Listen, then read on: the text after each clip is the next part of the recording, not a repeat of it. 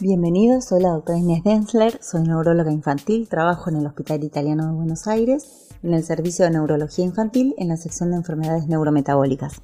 Hoy vamos a hablar de estrategias de manejo en lipofuscinosis heroidea neuronal tipo 2.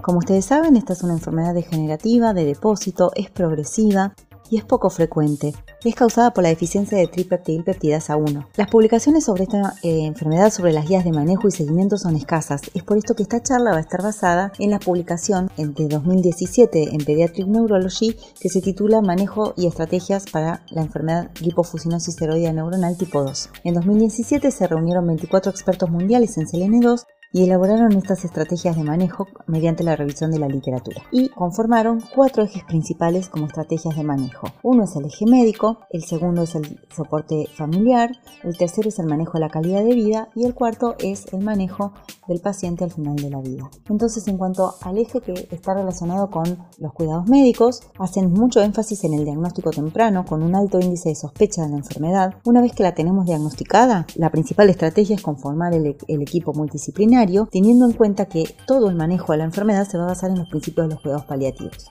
Este equipo multidisciplinario va a estar conformado por un médico que va a ser como el coordinador, el guía del resto de los integrantes, que van a estar conformados por enfermería, terapia ocupacional, kinesiología, fonoaudiología, un psicólogo, un trabajador social. Y las metas de tratamiento van a variar, ya sea si estamos al inicio de la enfermedad, se van a enfocar en conformar este equipo multidisciplinario y contactarlo tempranamente con la familia, en implementar los cuidados específicos relacionados a la enfermedad, en planificar cuidados avanzados, en el asesoramiento genético del paciente y la familia y en el mantenimiento de las funciones de lenguaje y de ambulación, que son las principales funciones que le van a brindar autonomía a nuestro paciente.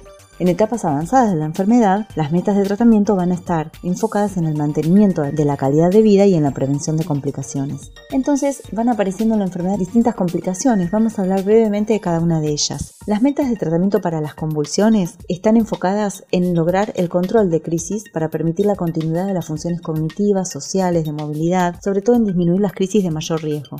No está enfocada en la remisión de crisis porque no es un objetivo real. Los movimientos anormales son otra complicación que aparece en la enfermedad, son progresivos también, son de difícil control y las metas de tratamiento van a estar enfocadas en disminuir la severidad y la frecuencia, sobre todo para prevenir el dolor y posibilitar el mantenimiento de la postura, del rango de movimiento y la funcionalidad del paciente. También estos movimientos anormales pueden tratarse con eh, medidas no farmacológicas como ortesis, terapia física y ocupacional y adaptaciones como sillas de traslado, entrenadores de la marcha y demás, y también con manejo farmacológico. Para el caso de los movimientos anormales y las convulsiones, siempre hay que monitorizar este tratamiento farmacológico, especialmente los eventos adversos. Otra de las complicaciones de la enfermedad ocurren en el aspecto nutricional, gastrointestinal y el manejo de secreciones. Este grupo de trastornos va a estar manejado por un equipo multidisciplinario compuesto por un gastroenterólogo, un nutricionista y un especialista en deglución y el objetivo, la meta de tratamiento va a estar puesta en tratar precozmente las dificultades de la deglución, considerar el peligro de aspiración, de manejo de secreciones, el compromiso de la función nutricional y entrenar principalmente a la familia para reconocer estos signos de alerta.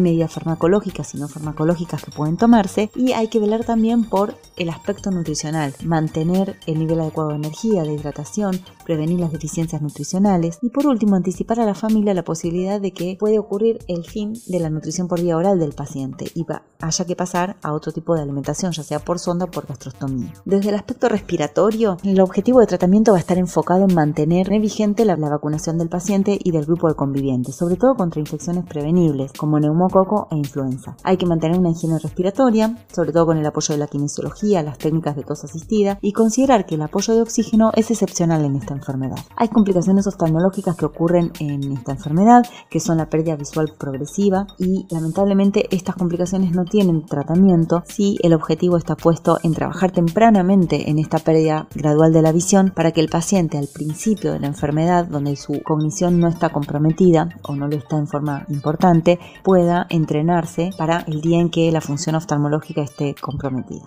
Manejo del dolor es otro pilar importante en el tratamiento, hay que reconocer los tipos de dolor, si es musculoesquelético, si es visceral. Hay que entrenar a la familia para distinguir dolor de disconfort, identificar las distintas fuentes de dolor. Como profesionales también tenemos escalas de dolor para pacientes no verbales y hay intervenciones no farmacológicas que pueden aliviar al paciente como el uso de calor, el posicionamiento, mantas de peso, terapias alternativas y también por supuesto ofrecer el tratamiento farmacológico del dolor. Hay que ir pesquisando también trastornos del sueño que son extremadamente frecuentes en esta enfermedad y trastornos de conducta.